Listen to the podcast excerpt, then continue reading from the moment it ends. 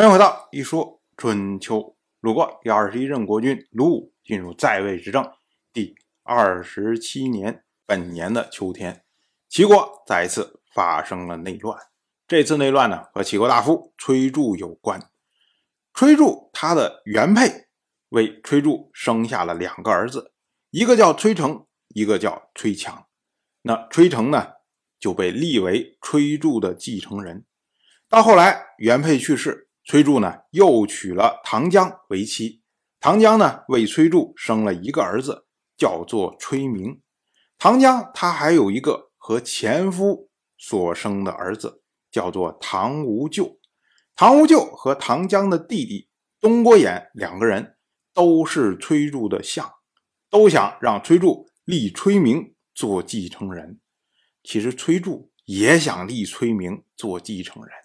这就是春秋时代的通病，每一次呢都是立了大儿子做继承人，然后呢又想着让小儿子做继承人，于是呢就出现了问题。恰好呢这个崔成他有病，崔杼呢就趁机废除了崔成继承人的身份，转而呢让崔明做了继承人。那崔成呢他就请求归老回崔邑。崔邑呢，其实就是崔氏发源的地方那崔杼呢就同意了，但是东郭衍和唐无咎两个人都不同意。两个人说啊，崔邑这是忠义呀，是我们崔氏发源的地方啊，一定是宗主才能拥有啊。你崔成，你现在是一个被废的前继承人，你有什么资格在崔邑待着呀？所以呢，我要把你赶走，防止。你对将来崔明有威胁！结果这一下可就激怒了崔成和崔强，两个人觉得说：“那本来我们也是嫡子啊，应该是由我们来继承整个家业。现在我们都把这个都让出来了啊！你们让我们回到崔氏的宗义待一下都不行，把我们当外人看，这能行吗？”于是两个人非常的愤怒。就打算要杀死东郭衍和唐无咎，但是两个人又没有力量，怎么办呢？哎，就要找外援，找来找去就找到了齐国的大夫庆丰。因为在这时候啊，在齐国说了算了，就俩人：崔杼、庆丰。那现在崔杼不替他们说话，所以呢，他们就转而去找庆丰。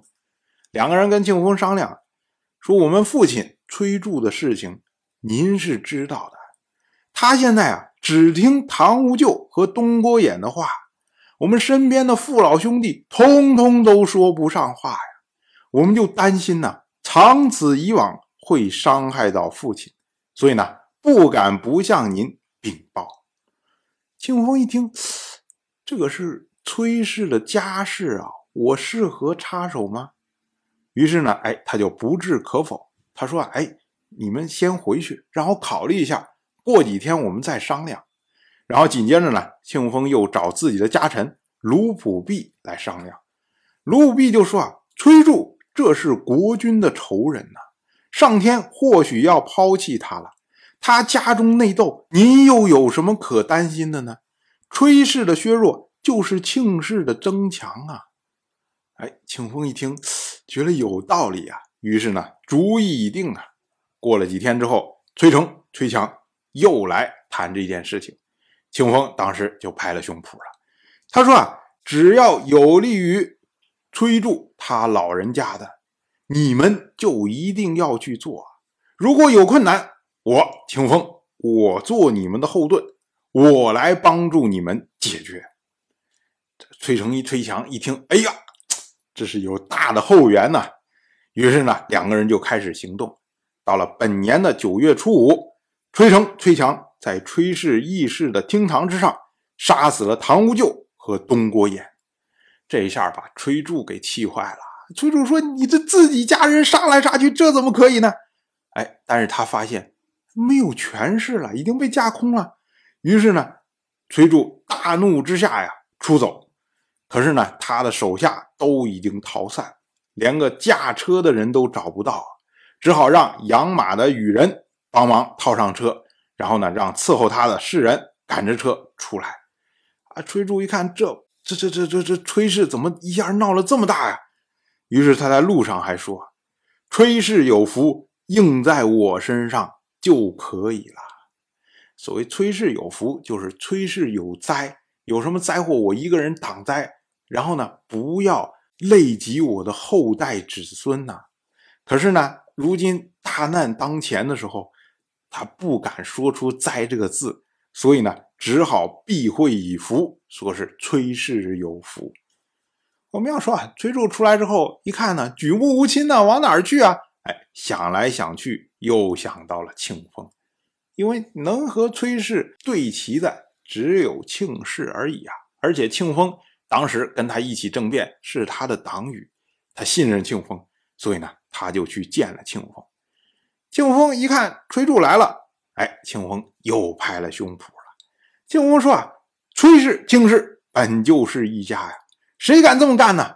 竟然把您给赶出来了，请让我为您讨伐。”于是呢，庆丰就派他的家臣卢普弼率领甲兵攻打崔氏。